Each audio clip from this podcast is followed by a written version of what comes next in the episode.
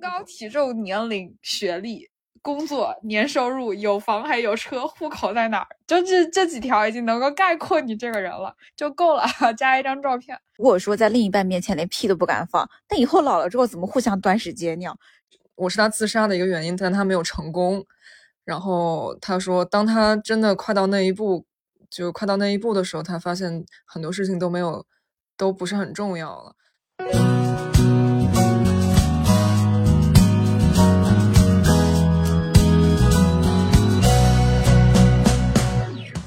大家好，欢迎来到本期该说不说。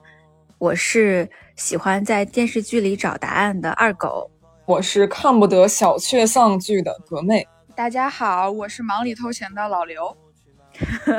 老刘，老刘真的是忙里偷闲被我们拽过来了。我们我们今天是第二次请嘉宾，然后我们三个人真的是就是完全社畜真实社会写照。我们三个对这一期播客的时间就挤出这一个半小时，可能都挤了那么一个星期，最后才拍定了，就是唯一的。可以，大家聚在一起的这一个半小时来录这一期节目。对，本来那天说是要周四，结果三个人齐刷的要加班，对吧？就是没有办法，互联网就是这么的残酷。互联网再见。好，我们来介绍啊，不对，应该是让老刘介绍一下自己。嗯嗯，这个要怎么介绍呢？我是一个在互联网搬砖的。数据农民工，不是码农吗？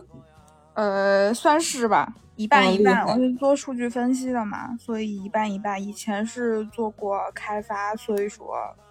就是互联网民工嘛，非常典型。头发还好吗？发量还好吗？发际线还好，得到了我们这一层楼所有开发小哥的羡慕，好吗？对，我们要 highlight 一下，终于来了一个理科生。我们之前每一次讨论都是文科生讨论，终于 要不然就艺术生讨论。对，终于来了一个理科生。嗯，我是一个理科生，但是我是一个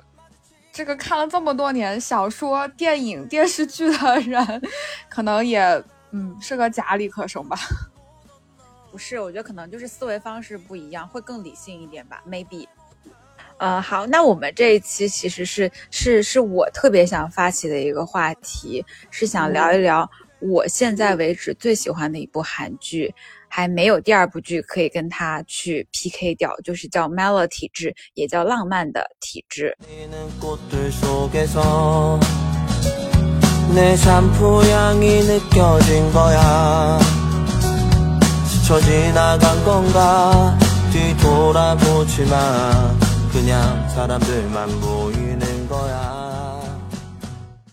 那一九八八呢？你觉得怎么样？一九八八现在排第三，那第二是谁？机智的医生生活。哦，我没听说过都。这个没有，这个都是我最爱的剧。机智的医生刚结束，真的是好舍不得。但是他说，就第三季遥遥无期。但我觉得一九八八跟这个就是跟 Melo 不太一样，就是这是两个还挺不一样的，就是这是两个类型，我觉得不太好比。其实机智的医生也是另外一种类型，它会更像，我觉得机智的医生生活更偏向于一九八八那种感觉一点。它其实 Melo 是一个很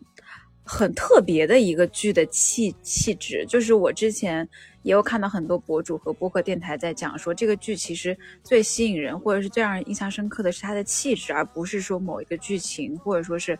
嗯，它传递多么的正能量什么，其实都不是，就是它给人的感觉非常的特别。我看的时候也给我一种这种感觉，就是你找不出一个中心点，但是那种气质好像是很多，就基本没有什么电视剧能够媲美的，就除除了我们有一期说到那个。什么美好生活是哪个来着？啊，突如其来的假期，突如其来的假期，对对，跟他很像。像，其实包括伦敦生活也会有点像，就是这种剧给我的感觉，就就是，比如说现在我们想要来介绍《麦乐体质》这一部剧，可能我很难去用一个很连贯的故事去把它概括出来，因为我觉得太难概括了。它就像是一种就是群像就是跟我们同龄的一群女孩子以及她们身边的朋友，她们的感情、她们的工作，然后每天发生的一些，其实在我看来都是小事或者很细碎的事情，或者说是我们生活中真实会发生的事情，然后把它聚在一起，呈现了一个就是相当于很像那种都市男女生活观察的感觉。它对，然后再再加上里面的情节，为什么我会觉得很像伦敦生活呢？就就是因为它不是一个。很连贯的叙事，它更像是那种，就是把很多像像像情景剧一样，就是像我们以前看编辑部的故事，还有我爱我家这种，就他把一些故事情节在某个特定的场景把它拍了出来，然后他你说把整个故事从头串到尾，它可能有一条很泛的故事线，但是它不是那种很精巧的，我每一集都环环相扣，或者是每一个前面有一个埋伏，后面就可以把它抖出来，就不是那种很精妙的那种剧情的。电视剧，但是我没有想到我会这么沉迷。对，你知道，其实我对这个剧，我其实是第一次看，然后我没有很感冒。我觉得可能是因为太真实了，导致我根本就不想接受这个现实。就是我每天都在经历这样的事情，为什么我下班之后还要看？就像一个纪录片一样，又反就重现在我眼前。所以这是我不太感冒的一个原因。我承认它还挺。就挺真实，挺小确丧的。对我刚开始以还跟二狗说是个小确幸的剧感，然后二狗马上就反驳我，这肯定不是小确幸，这是小确丧。嗯。其实也不是丧，我现在听下来会觉得小确幸、小确丧都可以概括这一部剧，就是你可以从中收获正能量，你也可以从中收获就是你生活中真正在发生的事情，你你以一个旁观者的视角来看我们现在同龄人在都市生活的一个状况，大家面面临的问题什么的，就是。我觉得可能很多人对这部剧的评分这么高，以及会不断的去讨论它，然后发它的截图，就是因为在里面看到了自己，就是跟自己的生活一模一样的时候，就忍不住是哎，感觉好没面子，被拆穿了，摄像头拆一下是吧？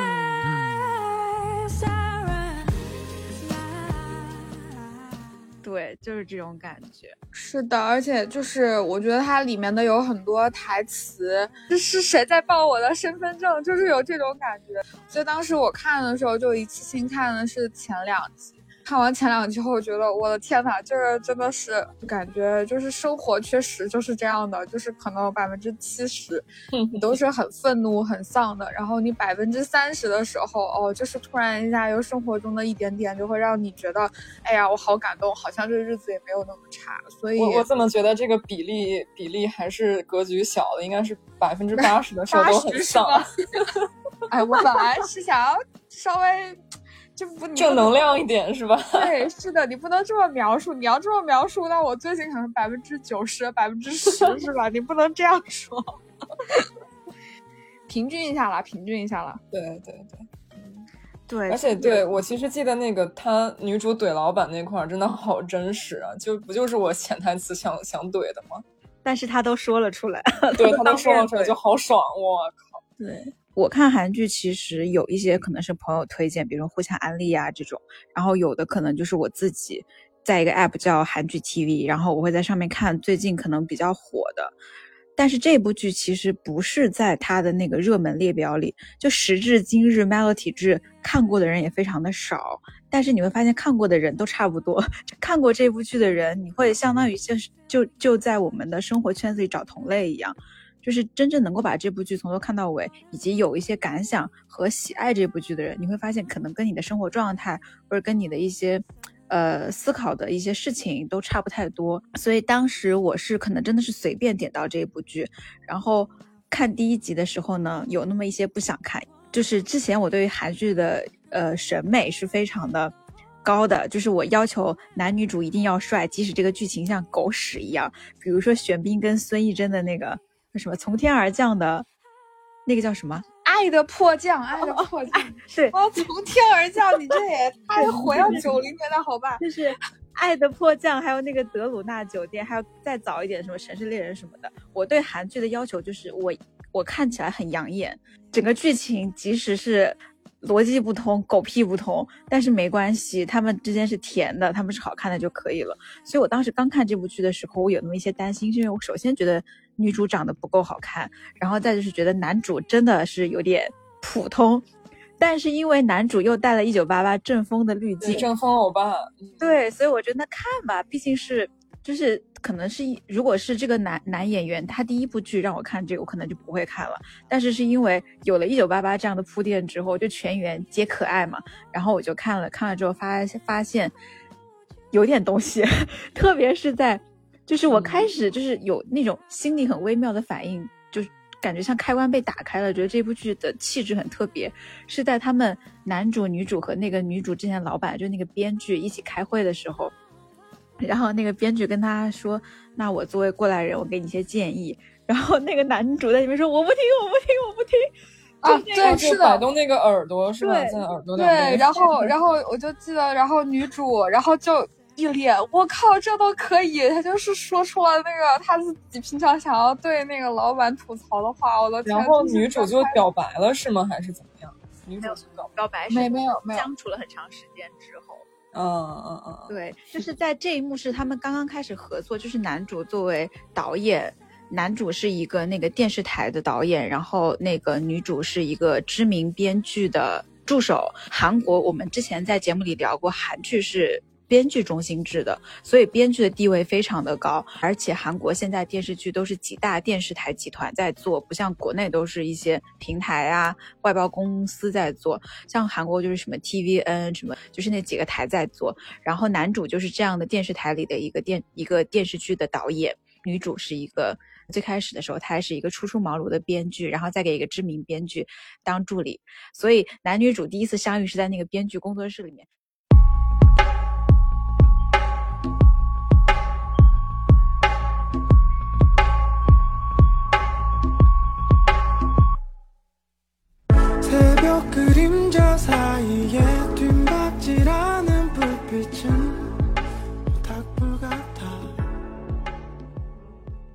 其实他们第一次相遇的时候也挺好玩，女主要摔倒了，然后男主闪了过去，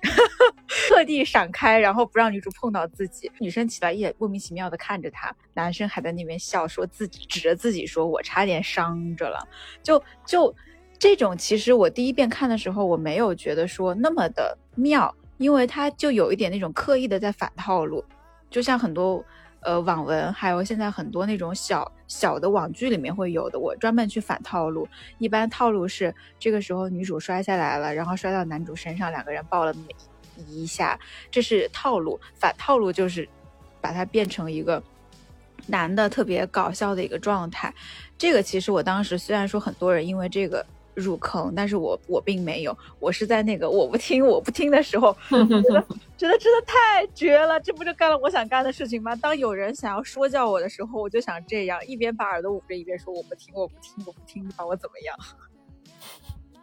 不过你知道我我想的层面是因为人家是导演，所以他敢这么做。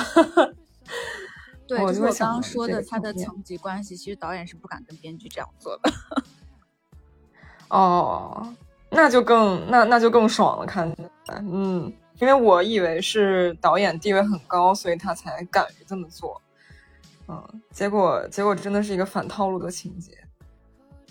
对，所以其实这个电视剧还挺网感的，就是它里面的一些设定会让我觉得很妙。然后我还特别喜欢的是。就是女主自己跟男主出来做项目的时候，就她自己当编剧的时候，有段时间写不出来，然后生活也受挫，她就每天睡在地板上。然后我当时就觉得，我也想这样，我也想每天睡在地板上，什么都不干，放空自己，就是让自己一直丧下去。我觉得这样真的特别的羡慕。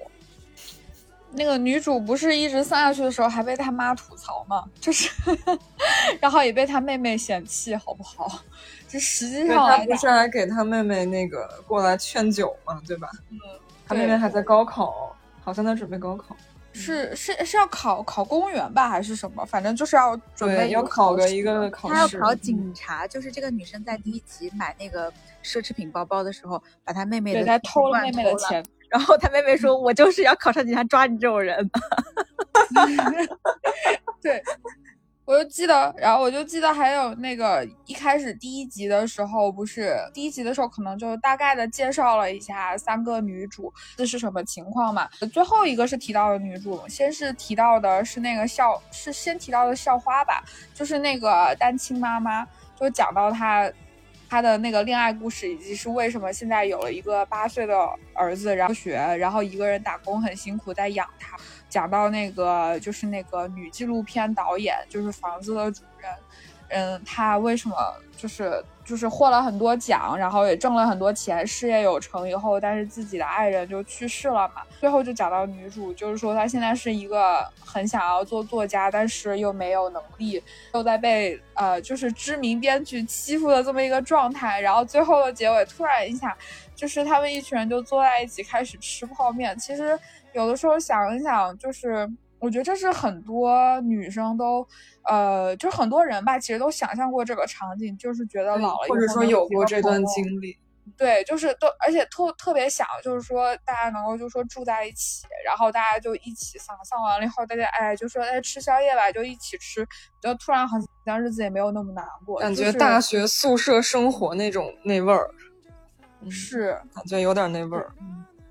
对呀，其实我们以前也是这样，比如说考试啊，或者是写论文啊，或者是实实习或者工作遇到问题，你回宿舍，大家在厨房碰上了，一起坐着吃个饭，这种 flat 里面，就可能每一天大家都有自己的 suffer，然后在厨房遇到了，一起看个综艺，嘻嘻哈哈，这天也就过了。所以这一部剧给我最大的感受就是没有必要去放大生活中的苦，因为每个人都很苦，但是大家还是有去从这个苦中去发现爱，发现美好。发现就是去汲取到一些力量的能力。哎，我觉得我就一直就是完全相反，我可能会把我自己的 suffer 放大的比较多，放大超级多。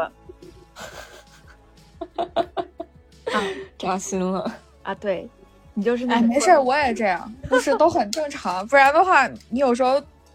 就是一定要把自己想的苦一点，不然的话怎么安慰自己？怎么这么可怜，对吧？然后我觉得这样心里比较好过。你要是要是啊，你把自己想的啊，其实这也没有那么苦，会觉得自己更苦。哎，就是说真的，就会我觉得我真的有时候就会有那种，呃，把明明已经拥有了很多，但是眼睛总是看向那些自己没有的东西。我觉得这是很多人都有这个，还是只有我？是这样子，但但我觉得不是问题。你看我极客上最后一句话写的是：“我始终相信我的眼睛看多远，我就会走更远。”就是你想要的，你去实现它路上，你会有很多很多新的发现和机遇。我觉得这个是每个人都会面临的事情，不是说你想拥有了之后这是件不好的。你大家有想要去实现的目目标或者想要实现的欲望，有什么问题呢？嗯，关键就是我觉得我有时候就。达不到这种平衡，就是我达呃达不到这个目标的时候，我会很难受。就比如说我，其实我在，可能别人看来我很凡尔赛，就是我在北京，然后我在在住在父母家里，然后我还能 gap 了好几个月，但是我就会想到，就是说我还没有找到一份心仪的工作。嗯，但是这么一说出来，嗯，也 make sense 吧。但我觉得就是我。经常就会把眼睛看向那些我没有的东西，比如说我还没有男朋友，然后我的试用期暂时还没过啊，这种这种东西，然后我就会很放大。所以就是说，找一个平衡对我来说是我的一个课题。嗯，我觉得这还挺正常。乐观的人其实就是生活中比较容，他比较容易开心，就是因为就是因为他可以就找到很多小的点。会让自己开心，他可能会比较开心，但是他想的可能就没有那么多。但如果你就本身就是一个比较喜欢去想，然后有很多时候会有很多共鸣，然后会去想很多的人的话，他或多或少都会就是需要去，就是就是会放大自己身上很多没有的东西，然后去想想为什么自己会这样，然后自己是哪个方面这样，就会一直一直想下去。这个我觉得是，我觉得还是跟性格有一点关系啊。这个倒。这个也没有办法，我觉得只能接受自己就是这样。其实你看《麦乐体质》里面三个女生，也都不是一样的心态。像那个单亲妈妈，她其实相对来说是乐观的，因为她真的有点。太辛苦了。他不是那种情感上的辛苦，他生活上真的很辛苦，因为经济压力啊，带带小孩啊，以及就是情感上的 suffer，还有他的工作面临的工作环境也非常的严峻。所以，所以他是属于那种一直在给自己加油打气，然后保持微笑这种状态。然后纪录片女导演，她是已经让自己一直丧下去，就是。他是属于那种对外对对内都是一个状态，就是丧，他也不会强强颜欢笑，但他在丧里面有他自己的力量，比如说他保护他的朋友，然后他有一些别的，比如说还想去拍纪录片啊，怎么怎么样，或者是后面跟那个女明星一起也啼笑皆非的一些事情，他他是属于那种很丧的状态，他跟那个单单亲妈妈还挺不一样的。然后我们的女主就是编剧，她属于那种在亢奋和丧之间 反复横跳，反复横跳，就是她的她的，所以我就觉得她跟男主还挺配的，他们俩都是属于那种很跳脱的人，以及他们有在有一些层面上的频率还挺对的，疯偶般的那个角色，对对对。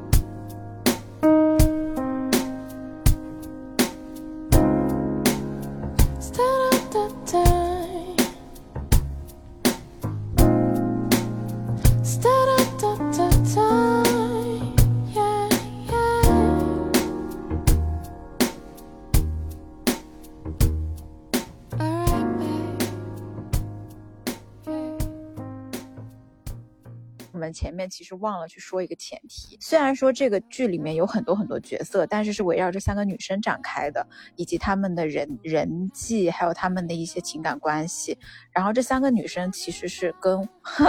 跟我们现在一样大了，他们是韩国的三十岁，其实也是实际年龄的二十八岁。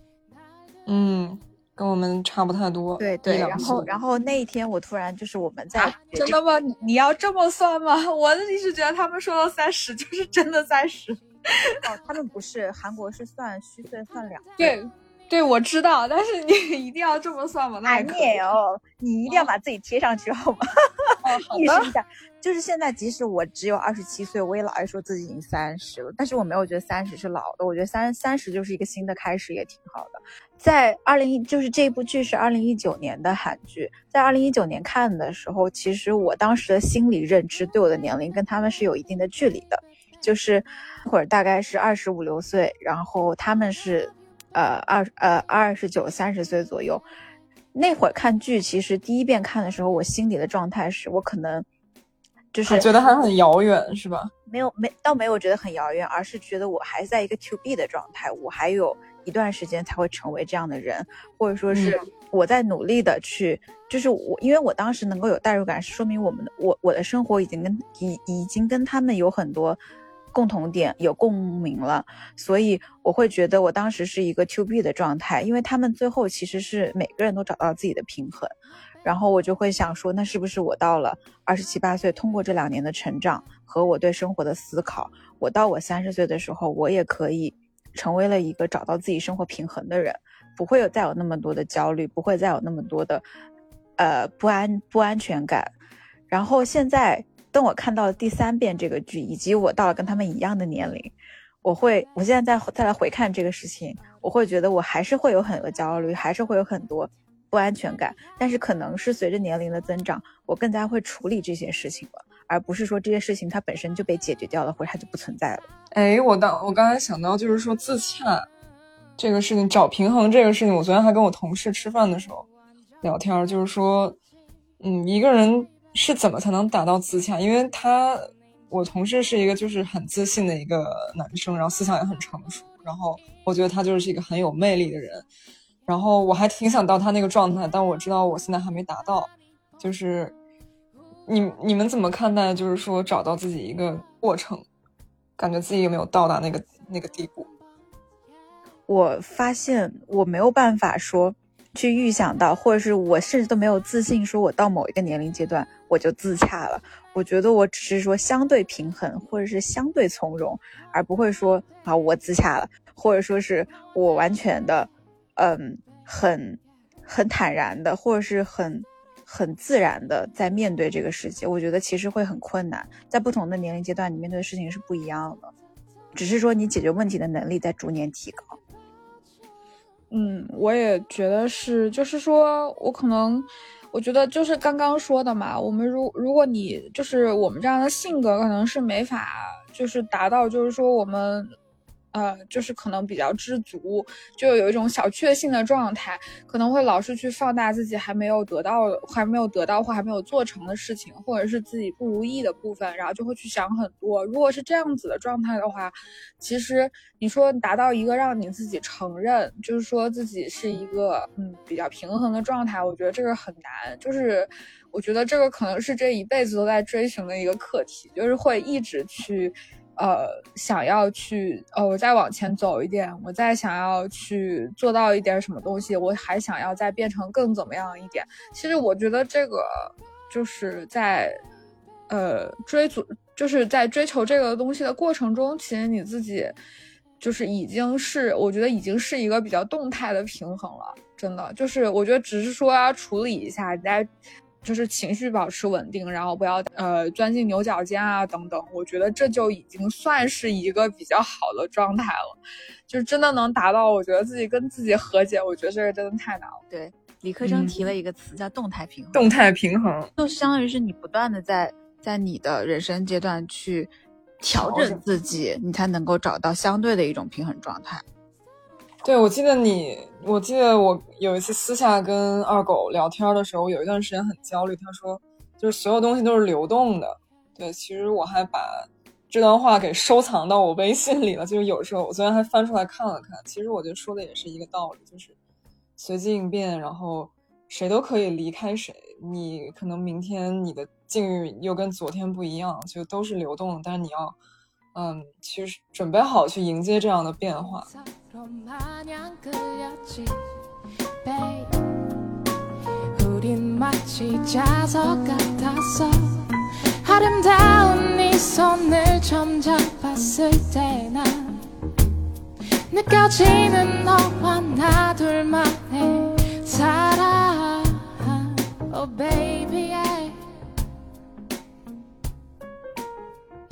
这个剧里面讲的生活就很普通啊，除了可能说最后的结局比较皆大欢喜一点，就是大家的事业都有了起都有了起色呀，然后大家想做的事情基本上都做成了以外，它前面的过程还有呃里面每个人生活中间的经历，它就是一个非常鸡毛蒜皮的事情。就是你想想，就是那个单亲妈妈，她就不是因为是在一个我不知道那个。那个在你们行业里面应该叫怎怎么叫啊？就是他那个公司相当于是，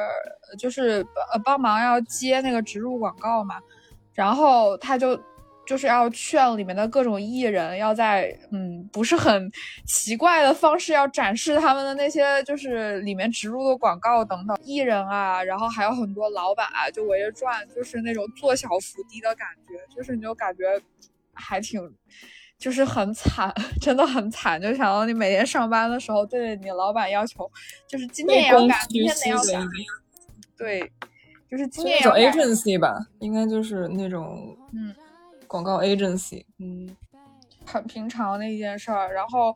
每天加班，可能要加班到凌晨，然后回家了以后还要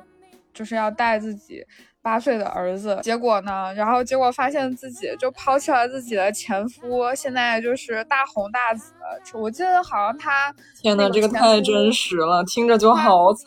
他那个他那个前夫，我记得是后面是就是出名了吧，应该就成了那个搞笑艺人了，对吧？对吧？嗯。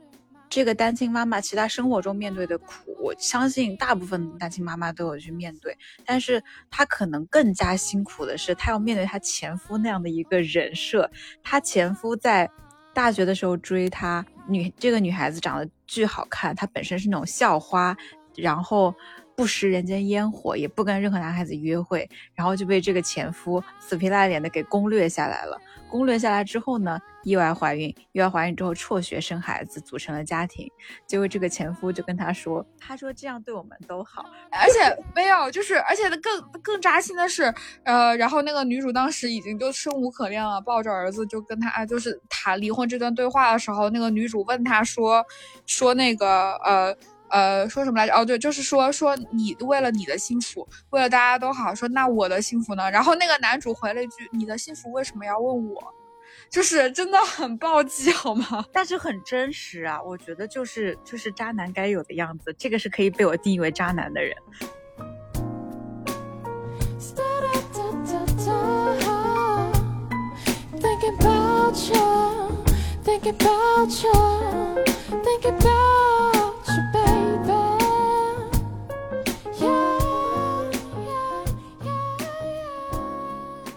到后面，他成为谐星出名，然后估计收入也还不错，但是从来没有付过赡养费，然后还要跟他的父母说他给他给给过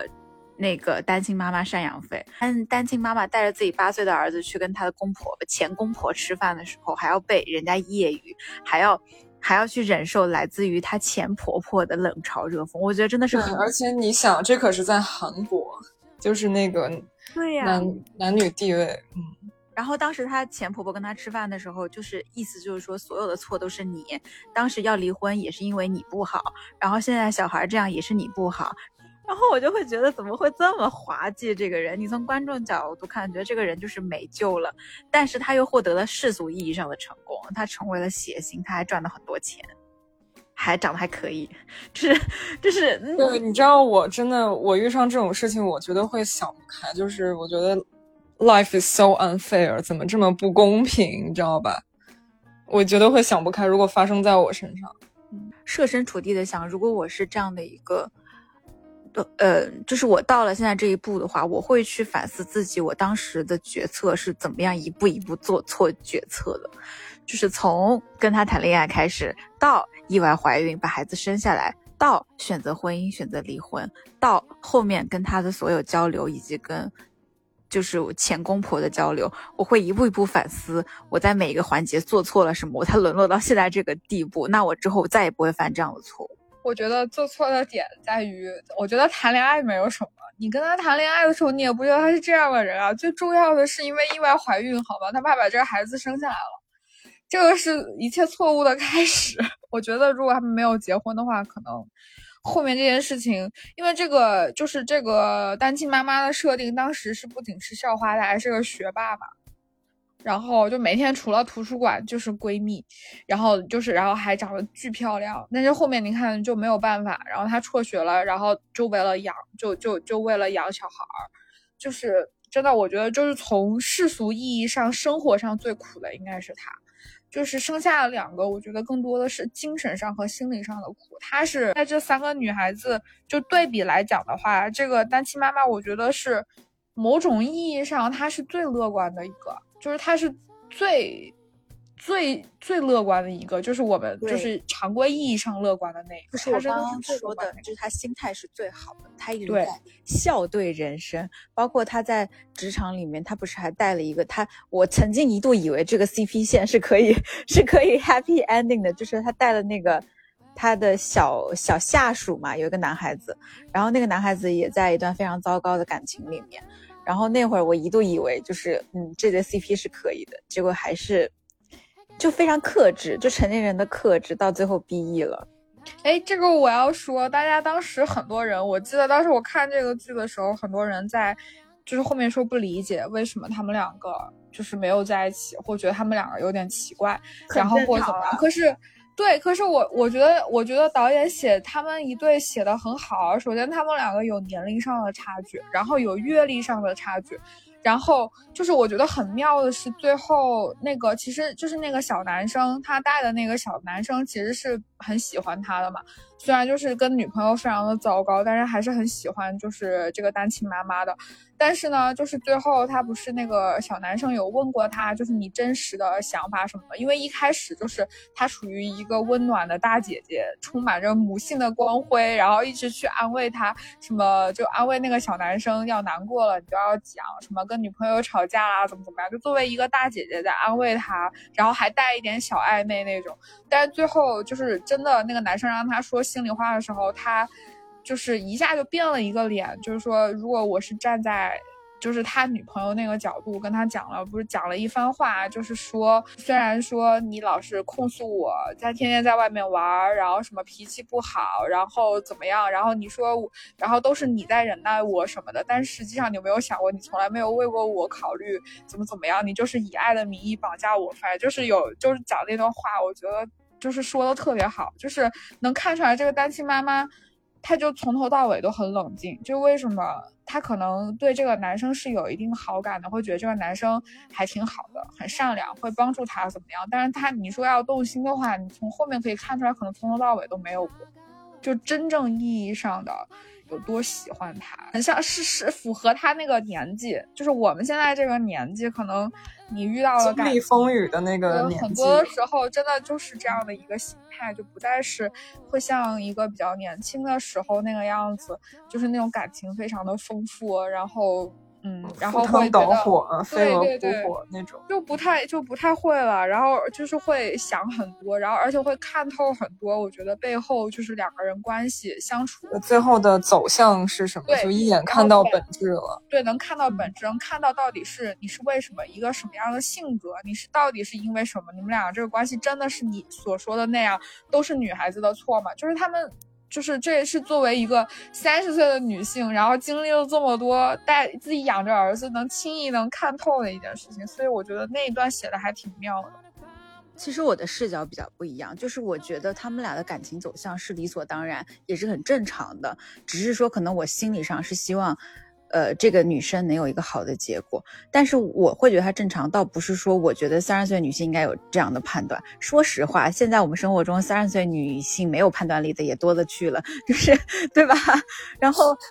对，同意，对。然后我是觉得，作为男生来讲，他其实对于。呃，单亲妈妈的感情不是说她有多爱这个人，而是说她需要从另一段感情中解救出来，然后就很像是我在往下跳水，然后我看到了底下是有一块浮板，我可以就是相当于说我从一个一个很危险的地方找到另外一个救命稻草，但他其实并没有让他本身的感情处理能力变好。这个男生，这个小男生跟他女朋友之间，就是各种。理理不清、处理不了、善后不了的这种乱七八糟的感情，他自己没有这个能力来解决掉。他在面对新的感情，他也无法去很好的去面对它。这就是成长中的一个局限性。就是比如说，我们首先先不说男的行不行，就是就是我们先我们先回看自己年轻的时候，其实确实不具备一些感情处理能力。这个时候，很多时候，比如说我们不断的去谈恋爱，或者说是我们不断的去。去认识新的人，去感受新的感情，不是说我们有多么成熟的在处理我们的感情生活，而是说我在这边需要逃避掉了，或者说是我需要一个新的出口，我去找一段新的关系。所以我会觉得这个男生他其实是不具备一个成熟的感情上的思考能力和处理能力的。这个时候，他面对一个很强大的单，就是就是单亲妈妈这个女性形象，他自己其实是。一种需要帮助、需要支持，甚至是需要被带领的状态。他如果是这样的话，就是他自己无法处理掉两段关系，也很正常。然后作为单亲妈妈，一个三十多岁的成熟女性，就。不想跟他有任何瓜葛，也很正常。是，不管是老刘之前说的年龄差，还是说大家的认知不一样，就是存在一定的 gap。单亲妈妈正好又跟他当时的女朋友就是完全相反，女朋友就无理取闹、吵架，就在他看来就是无理取闹、吵架、出去玩不体谅他等等等等。这个我们的单亲妈妈这个小姐姐就完全不一样，就是她又能体会到你的辛苦，然后还能在职场上帮助他，然后她自己又是一个因为可能经。经历了很多，然后他自己本身又是一个就是很强，就是内心其实还挺强大的，然后又很积极的一个性格，就正好跟他的当时的那个女朋友就完全相反，所以我觉得他下意识的想要靠近这个。就是我们的那个这个单亲妈妈小姐姐，还是话说回来，我们这个女主之一嘛，就是这个单亲妈妈还是就很冷静嘛，也知道这个她带的这个小小男生到底问题在哪里，所以就我觉得这一段还是挺妙的。而且最后一集不是也讲了，他其实现在已经也有谈恋爱的人，然后也是一个年下的一个弟弟，然后还是在夜店认识的，但就完全不是，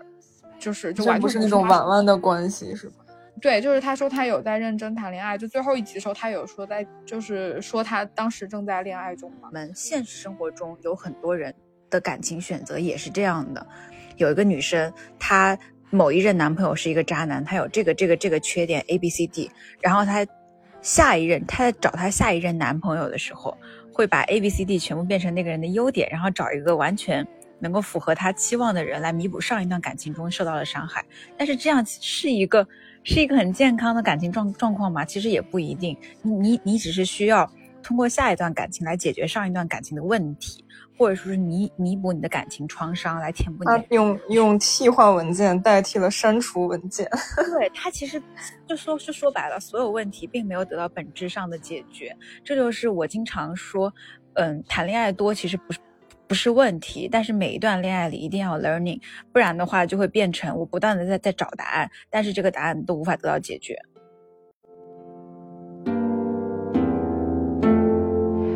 When you say you look for why memories come back again why didn't i tell you then? Why wouldn't you go away? 嗯但是现在其实我我感觉身边很多人都是用这种这种只解决表面问题的方法去解决自己恋爱的问题，但是他们每段恋爱没什么长进，但我觉得真的很多人都会选择用这样的方法。因为可能生活上其他的方面已经很累了，而且嗯，想找个出口。对，然后呢，大家其实说白了，你说真的会两个人都要就是有。都是都要有思考到，我们两个能同时去，就是反思你们两个之间的这个关系问题在哪里，性格在哪里。首先，你们两个得要都是这样的人，而且你们还能达成这样一段共识，这样的恋爱本身来讲就已经可遇不可得了。这事儿本来就很难，大家就是我觉得广大平凡普通人的恋爱，也就是。一日三餐，吃吃喝喝，对，吃吃喝喝，然后聊一聊没就是没什么营养的话题。你说你真的能有一点儿，我觉得能有点精神上共鸣的共鸣，都很难，真的很难，真的很难。怪不得现在年纪越大越不好找，就感觉有的时候感觉出去约会的时候就知道啊，这个人应该不会跟我走下去。嗯，就见的人多了之后，然后年纪大了，我真的觉得。真的是是这样的，我现在觉得就是一顿饭你就能够判断出来，判断出来。对，如果你一顿饭判断不出来的话，说明这个人段位可能比你高很多，可能也不太适合。有道理。完了，这个逻辑闭环了，就就自己过吧。有道理。但是怎么说呢？但是但是其实，如果你要一顿饭试探不出来，这种人其实反而会，我觉得会有点可怕，小可怕，我觉得。是，但是同时我觉得会引起会引起我的好奇，我就是因为我本来就觉得，你要是能够看太破的关系，我觉得就本身就没什么意思。我个我我反正个人是，嗯，觉得我可能更喜欢，我觉得那种简单的谈恋爱，就是比较世俗一点的谈恋爱，或者是那种每天吃吃喝喝这样的，嗯。这样的我觉得没什么意思，我觉得长久的走下去的关系一定是要互相博弈，但是这个同时有问题，但是也不能太博弈，对你博弈博弈多了以后呢，然后你就会迅速的疲劳，这个 这个就是这样的。那正好我们聊到了 relationship，那就讲讲恩静吧，就纪录片导演，他其实是在很长的就是前面很多集里面都是被困在。她跟她前男友那段关系，因为她前男友他们俩属于 soul mate，我可我我我觉得是可以定义成 soul mate 这种状态，就是老刘刚说最理想化的恋爱状态。然后呢，结果就是天意弄人，这个男男生因为疾病去世了，然后这个女生甚至还自杀过，然后不是那种具体描述了自杀这这个过程、心路什么的，但是你能感觉到每一集这个女生都在痛苦，因为她一一直在出现她已经过世的前男友的幻觉。我觉得这种恋爱关系就是，如果我是他，可能我。这一辈子都不一定会再选择恋爱了，因为 soul mate 真的是可遇不可求。你会觉得遇到的每一个人都不如他，特别是他还死了，那就对他就是说白了，就是我们在很早之前，就是我最早开始就是学学影视的时候，然后我们写剧本，就有一个规律，就是你真的哪一个前任或者是哪一个关系关系里有人死了，那就是第一最大，不会再有人超过他了，因为那个人死了。没明白，就是就是你知道已经过世的人在，在另在在其他人的心里是非常非常非常非常重要的。不管月光，对，就不管他有什么样的你们俩之间经历缺点是吧？对，当他已经过世之后，你记得的都是他。的优点，他的好，甚至是会你去反复的，因为他已经过世了，你无法再去在现实生活中接触到这个人，你对他的回忆都是自己加滤镜和筛选过的，这个人就会变得越来越好。就是，然后，而且后来的人是永远不可能打败的一个死人的，这是绝对不可能的。对，所以我们在所有的设定里面，死人就是第一名，最大。对对对，是你看那个谁，那个泰泰坦尼克，那个 Rose 直接把自己的姓儿给改成那个小李子那个角色的姓儿了，嗯，对，就已经说明这个地位。他都不止去世，是为他而死的牺牲，好吗？为爱牺牲。我真的是，就是感觉伟大的爱情总总是要跟死亡挂钩，就至少在影视作品里。但是我相信，如果是恩静跟这个男生继续在一起的话，他们也是会非常的好，因为他们就是我，我就觉得是那种很好的 soul mate 的状态，他们俩的交流，他们俩之间的互动，然后那种互相理解、互相支持的状态，就是非常的理想爱人，同时也是我最好的朋友，就是这种感觉。嗯，但你在我在想，就是这种情况。是每肯定，我觉得应该不是每个人都能遇得到的，真的是看命了。还是说每个人在某个阶段都会遇到一个什么 soul mate？我觉得是绝大部分人这一生都不会遇到的，真的 是真的是真的。就是我觉得绝大部分这一生可能都不会遇到，就是遇到了以后，你后面能不能抓住？就算遇到，可能也不会善终。我觉得。对，也不一定能够，就是说你真的能够在一起或者怎么样。但是如果就是如果一个人他要有幸能遇到这么一个人，就算他们以后没在一起，他也会是他，我觉得会这是就是会是他一段很不错的经历吧。对，会是一个是快乐，对，很深很深的一个记忆，这个倒是真的。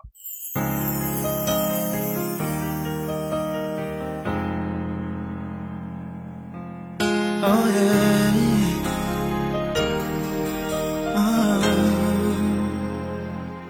但是我还是觉得，我觉得大部分人其实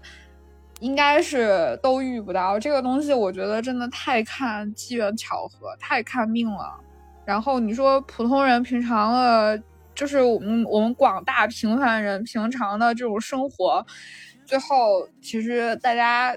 一看一看相亲的节目，其实挑来挑去，大家最后都是就是自己的身高体重过日子了。对，身高体重、年龄、学历。工作年收入有房还有车，户口在哪儿？就这这几条已经能够概括你这个人了，就够了。加一张照片 就够了。就你知道，我想到就是这些，因为我也我也去去参加过那种 group group 相亲，真的就是像看简历一样，就是像工作面试一样，就什么都有，就唯独没有爱情。然后我觉得非常非常的感觉被侮辱，你知道吗？很悲哀。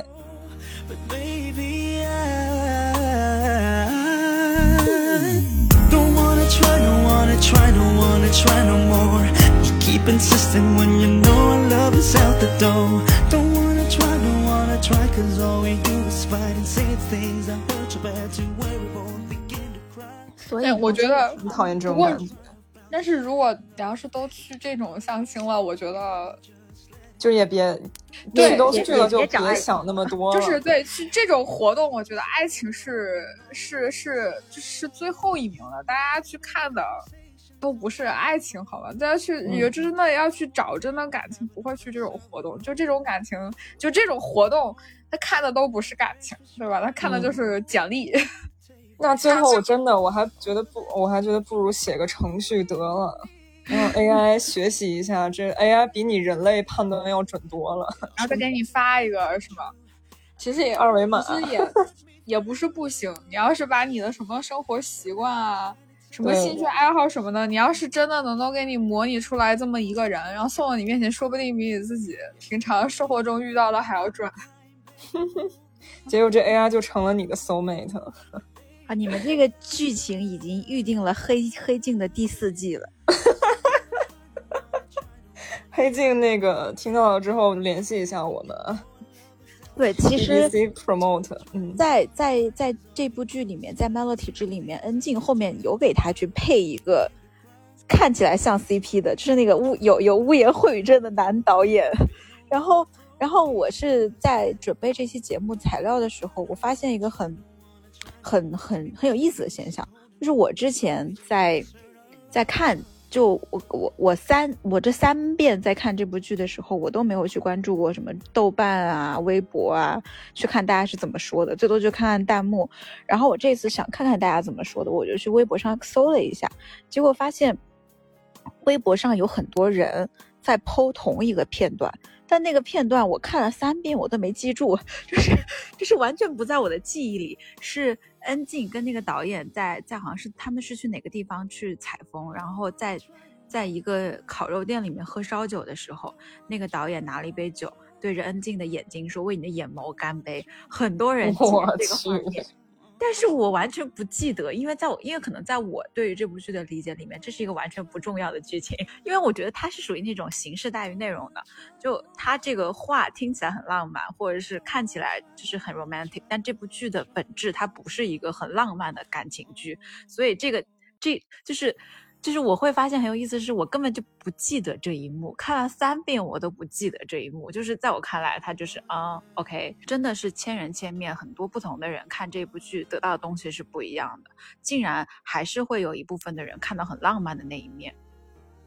我倒是记得，我当时你一说大家剖的是什么，我就想起来这个了。但是其实我并没有对这一段。有很多的触动，但是因为我当时是他正他正在播的时候，我就开始追嘛。然后因为有的时候我就会去翻一下豆瓣，然后会去看。其实大家就是播到这一集的时候，大家就对这这一段反应特别大，真的就是我觉得可能还是嗯，大家还是本质上，我觉得大家还是比较向往这种比较有浪漫，然后平常生活中可能遇不到的。这一些情节，我觉得大家还是就是本质上还是都很向往这这些情节的，所以我觉得他们，呃，所以很多人对这个情节有很大的反应或记得这么深，我觉得还是还是还是还是也挺有道理的了。可能我们可能可能更有感触的是比较，呃，怎么说呢？比较现实一点的部分，或者是比较平淡一点的部分。但是其实我觉得还是，你想为什么那么多那种。呃，偶像剧，什么那种各种各样的比较烂俗的那些爱情的剧，那有那些狗血的桥段，还不是因为我觉得还是因为人们爱看呀，本质上还是因为人们喜欢这些，我觉得比较有形式主义的这么的东西，因为平常生活中遇不到嘛。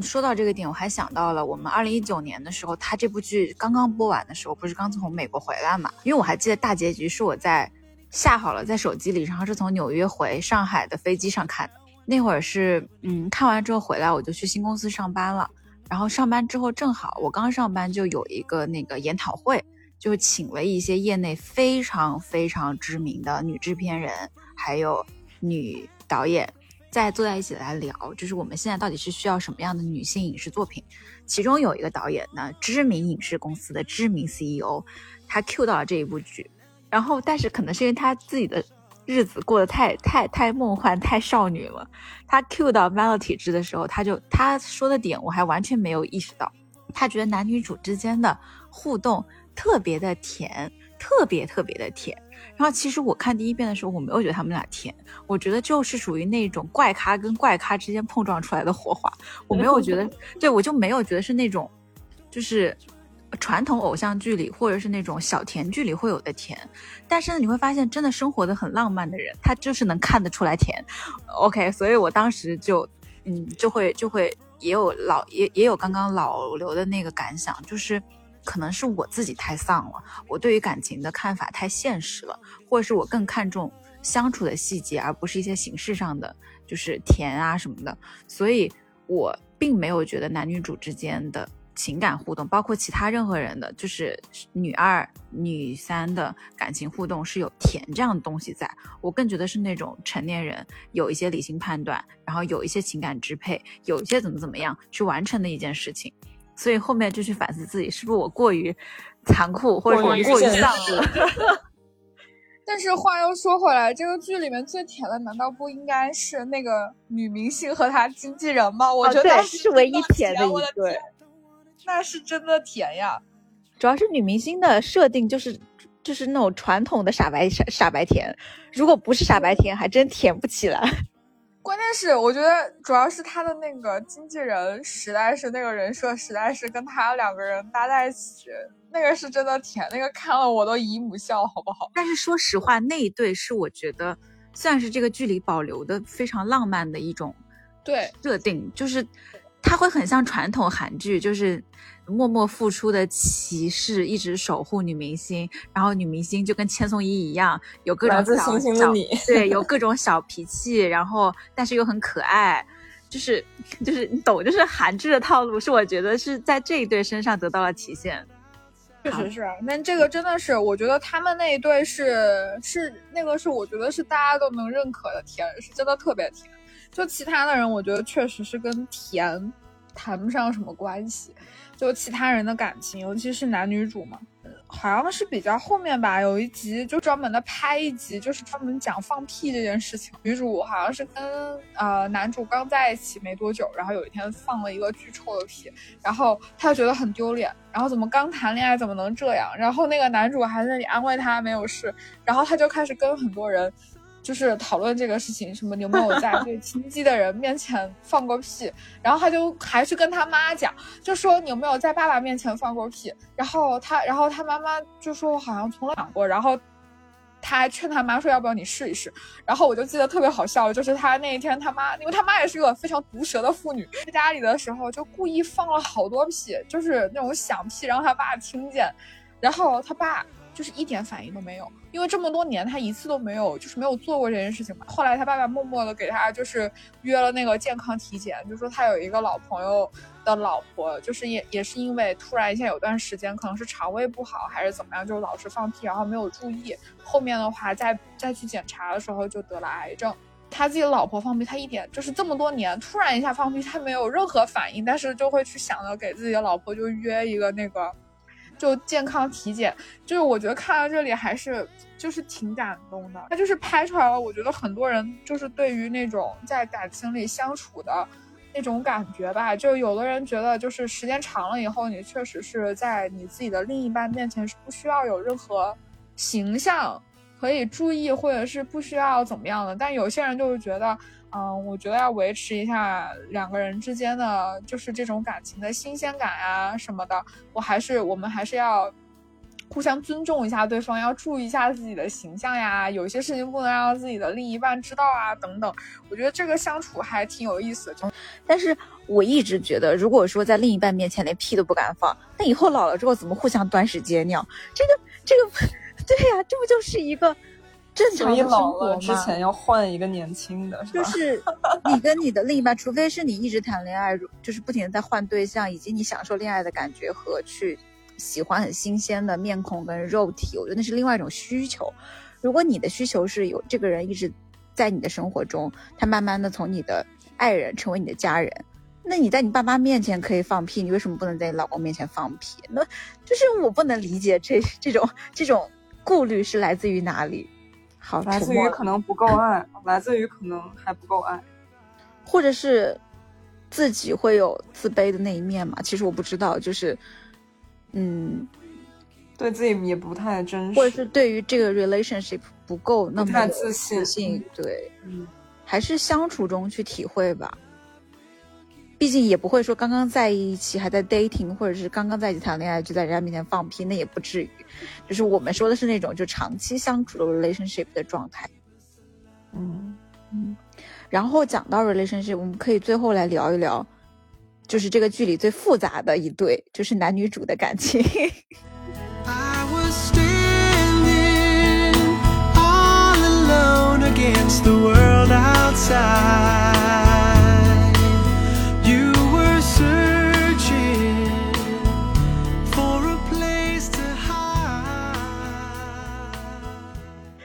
就是男女主的感情，其实有一点好玩的是，你如果去回看的话，他们其实有一个套路，只是没有被我们观众所发所所所去很明显的感知到。他那个套路还是一开始看你不太顺眼，但是后面就关系慢慢的就是变得很密集。对，我发现很多那个爱情爱情线的那个套路都是以不打不相识。但是在这部剧里面没有那么明显的这种套路，是因为他们一开始互相看不顺眼，是真的看不顺眼，就是就是那种看不顺眼是，比如说我要摔跤了，这个人竟然还闪开了，然后还觉得我 我要伤着他了，那就是真的看他不爽，就觉得这个人脑子有毛病，欲擒不是那种开玩笑的，对是真的不顺眼。互纵，或者说是一系列的命运巧合，让他们两个就是欢喜冤家那种。我觉得一开始其实不是，一开始是属于那种男女主有那么一些互相之间有那么一些厌恶，但是又很微妙的是，他们其实也有能够吸引对方的特质，比如说女主的直言不讳，然后还有男主的那个 我我不听。我觉得女女主很有可能是从我不听那一个段落开始爱爱上男主的。嗯，是觉得啊，一路人，嗯，或者说这个人，或者说做了一些他不敢做的事情。对，我觉得有这种可能性。他们俩的关系其实一开始还蛮别扭的，特别是在 one night stand 之后，一个在路上狂奔，一个要要要要从窗户跳下去，非常的社死，就并没有说是 one night stand 中很从容的，我们之间关系进一步，好像也没有。但是所有的感情上的变化都是在微妙的细节中去发生的。然后慢慢的互相支持，然后慢慢的很懂对方。其实我觉得他们真的是很懂对方，特别是在女主一直躺在地板上的时候，男主就把电脑跟蛋糕放在他的面面前，我觉得真好。就是我特别害怕，是我想躺在地上去放空自己的时候，还有人要把我给拽起来。就你让我躺在地上就好了，你别你别拉我。所以这个时候，如果有人把电脑跟蛋糕放在我的面前，我会觉得这个人很懂我。对，我操，so so mate 了，至少这个某一个门槛已经跨过了。其实真的，我还挺想 share 一下，我是真的有遇到过 soul mate，嗯，然后年轻的时候，前几年的时候，然后对方也把我当做他的 soul mate，但是因为一些原因，我没有在一起，然后我们俩整，我们两个人的那个反应就很就很大，就感觉就像死了一样。死过一遍一样，然后，呃，因为我就是太痛苦了，所以我选择离开。然后他当时在国外，然后他，嗯，我后来跟他再联系上，他说当时因为他一直在国外回不来，然后，呃，他也想过，就是我是他自杀，我是他自杀的一个原因，但他没有成功。然后他说，当他真的快到那一步。就快到那一步的时候，他发现很多事情都没有，都不是很重要了。所以就是，当然我也很抱歉他有这样的一个行为，但是，啊，怎么说呢？就是为这个节目分享一下我的一些经历，就是，呃，当然，然后我也有身边朋友经历过一些 soul mate 的经历，就是他他们俩也没有在一起，但是我们共同的想法就是，我们已经超过了可能地球上百分之九十多的用户。就很非常非常痛苦，但是也是一种非常不一样的体验，就非常深层次的那种情感体验。其实我觉得 soul mate 不一定要发展成恋人或者一种就在一起。对，因为就还是像之前说的，你感情不管是流动的还是有多种方式存在的，只是在于我们去如何处理感情。包括男男主其实看起来是很普通又超级自信。但是他有一个很好的、很吸引我的点是，当女主的前男友 跟她一起工作的时候，在这样的一个看起来是 trouble 的那种感情关系里面，其实三个人处理的都还挺好的，甚至是我觉得男女主的处理是非常好的，所以我就会觉得。这个男主他虽然有他很幼稚的那一面，有很难搞的那一面，但是他其实是成熟的，他是一个很成熟的面对感情、面对工作，以及他有自己的追求和执念，就是又有态度又有个性，以及又能把事情处理好，算是算算算是对对，比较就是是很吸引我的一点，而且我也不会说是因为他外形普通啊，或者是他有一些很跳脱的地方，会觉得这个人很奇怪怎么样？就是这个男男男主设定的魅力就是在这里。嗯，但是我觉得怎么，嗯，现实生活中这种比较圆满的东圆满的结局是很少，大多数人还是很抓马，而且人性人性本身就很就是会很希望你跟你自己的 soul mate 在一起，这是很这是太正常，这是本能，我觉得。所以就是这种美好的结局，可能也就是在剧里，现实生活中总是处理不好。我觉得这个结局并不是所谓的美好，就是你无法去在这样的剧里面去 define 什么样的结局是美好的，只是说他们在这个阶段有了一些进展，以及有了一些，呃，跟之前不一样的变化。但是你不能说他们俩在 relationship 上的结局是好的。我我其实不太赞同这个人或这段关系用圆满这个词来形容，他只是说他们两个找到了一样一样的频率而已。嗯，是的，因为毕竟我觉得这个剧里面也没有拍出来，就是说他们现在只是工作上和就是嗯看起来的生活上频率还挺一致的，但但是这个真的如果是换到我们自己的生活上来讲，你说你跟你的 soul mate，然后你们两个相相遇了，然后你们两个一起谈恋爱，然后会遇到生活中很多很多很多鸡毛蒜皮，然后可能非常非常世俗的事情，那这种时候。就是我觉得一旦就是首首首先能遇到 soul mate 这件事情本身，我觉得就是一件非常幸运的事情。然后它已经是我觉得已经是这种是情感体验上来讲，我觉得已经是独一无二的了。那之后呢，再碰到这件事情，如果没有走下去的话，我觉得这个势必会非常的痛苦。这个事情我觉得就是可以预见到，确实是挺痛苦的。但是就是说，我觉得两个人如果是同时生是 soul mate，还能克服很多就是生活上这些乱七八糟的事情，然后一直走下去的话，我觉得这个真的太难了。就是这个真的不太让我们祝福这这对新人。对，因为因为说到底，soul mate 我们毕竟是 soul 嘛，是一种精神上的共鸣和就是是精神层面的事情。但是精神层面跟生活，说实话，随着我们年龄的增长，你会发现是两回事。就是你能找到精神跟生活的平衡，和你在关系中找到精神跟生活的平衡，是很幸运的。但是如果说你的精神跟你的生活状态是相冲突的，可能我们两个人在精神上交流超级好，但是可能连一起出去旅游都没都没有办法做到。那如果是这样的 relationship，其实我觉得也没有必要说要跟 soul mate 一定要谈恋爱，是不是？对，这倒这倒这倒是对的，这倒是呢。我觉得那那样的 soul mate 就就继续当 soul mate，我觉得那样也挺好的。所以从 soul mate 要是能发展到一一段就是 relationship，我觉得这个实在是可遇不可求了。对这个真的这个真的太难了，就是太难了。就生活上面的，为什么很多人就是不是 soul mate 反而能够在一起？我觉得我觉得还是主要是因为你对他期望没有那么那么那么对高。而且生活上的还是生活本身这个能量实在太大了，就能压垮你很多很多很多，就是精神上的事儿。我要加班加久了以后，你连就是你书也看不进去，啥也看不进去，每天就是这样看，然后每天就是想放空，然后睡觉，你就和谈，还有什么精神上的交流啊，精神上自己去，呃，发掘一下内心啊等等都没有。其实 Melody 直到最后，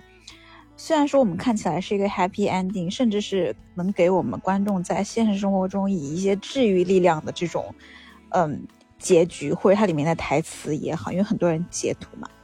就是比如说我印象很深的有个台词是他们最后在最后一一集的时候说，会发现现在这个年纪是最好的年纪，就是感觉什么事情都是刚刚开始，又感觉对什么事情充满了活力。就是会不会有那种我已经三十岁了，我已经到了人生的下半场了之类的，都不会有这种感觉，而是在于享受当下的这种状态。它其实需要一个前提，就是这三个女生都把注意力放到了自己身上，他们不管感情发生什么变化，他们都是在关注自己的成长和自己心理上的变化，不会说是我根据我的感情关系的调整，我会被我的另一半所影响，或者说是我会因为我感情顺或者不顺，来去定义我自己的生活状态。所以我会觉得这是这是给我们现在女生很多去很好的去思考的一点，就是我们是怎么样专注自己，专注在当下的。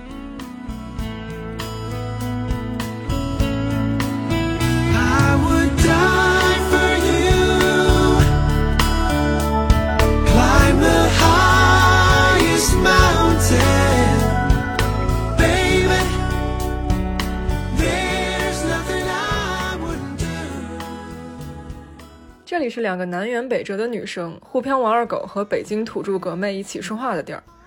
这里有尖锐的观点，也有心酸的心路，有都市霓虹灯下的流连忘返，也有午夜梦回的深夜痛哭。如果你喜欢我们，可以通过喜马拉雅、QQ 音乐、小宇宙 APP 搜索“该说不说”，订阅我们的频道。在这里，没有什么是不可说的。如果你有任何想法想和我们交流，欢迎在留言区互动。